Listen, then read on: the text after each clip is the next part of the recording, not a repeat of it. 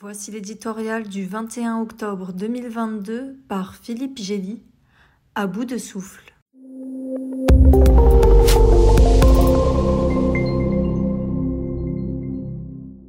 Embarrassment.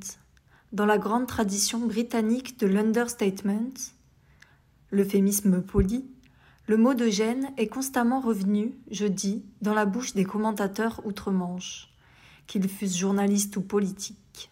Après trois années épuisantes vécues au rythme des foucades de Boris Johnson, les 44 jours de pouvoir de Liz se sont traduits par un tourbillon d'incohérences et de revirements qui ont encore surpassé ce que le Royaume-Uni avait connu jusque-là.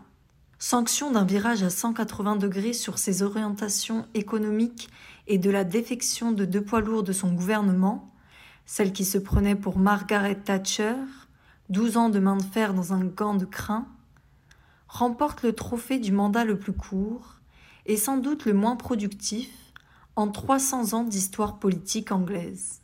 Voilà ce qui arrive lorsqu'on rétrécit la fonction élective suprême à de petites combinaisons d'appareils.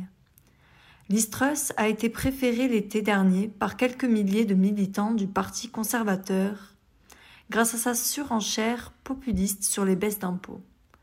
Passé des promesses aux propositions, son plan a affolé la planète financière et fait plonger la livre, aggravant les maux qui plombent l'économie britannique inflation galopante et risque de récession.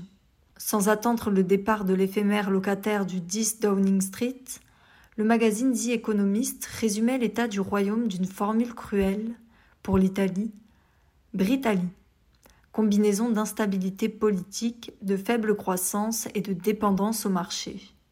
À bout de souffle deux ans et trois premiers ministres après la mise en œuvre du Brexit, la sixième puissance mondiale peut-elle sortir de cette spirale infernale? Les Tories promettent de se donner un nouveau leader sous huit jours, ce qui limite les options à un combat des chefs au sein du parti. Or, voilà que Boris Johnson, le dernier à avoir été élu au suffrage populaire en 2019, rêve d'un comeback churchillien au nom de l'intérêt national. Les parlementaires auront-ils oublié leur cabale pour le chasser du pouvoir il y a moins de quatre mois? La crise de nerfs britannique n'est pas finie, mais the show must go on.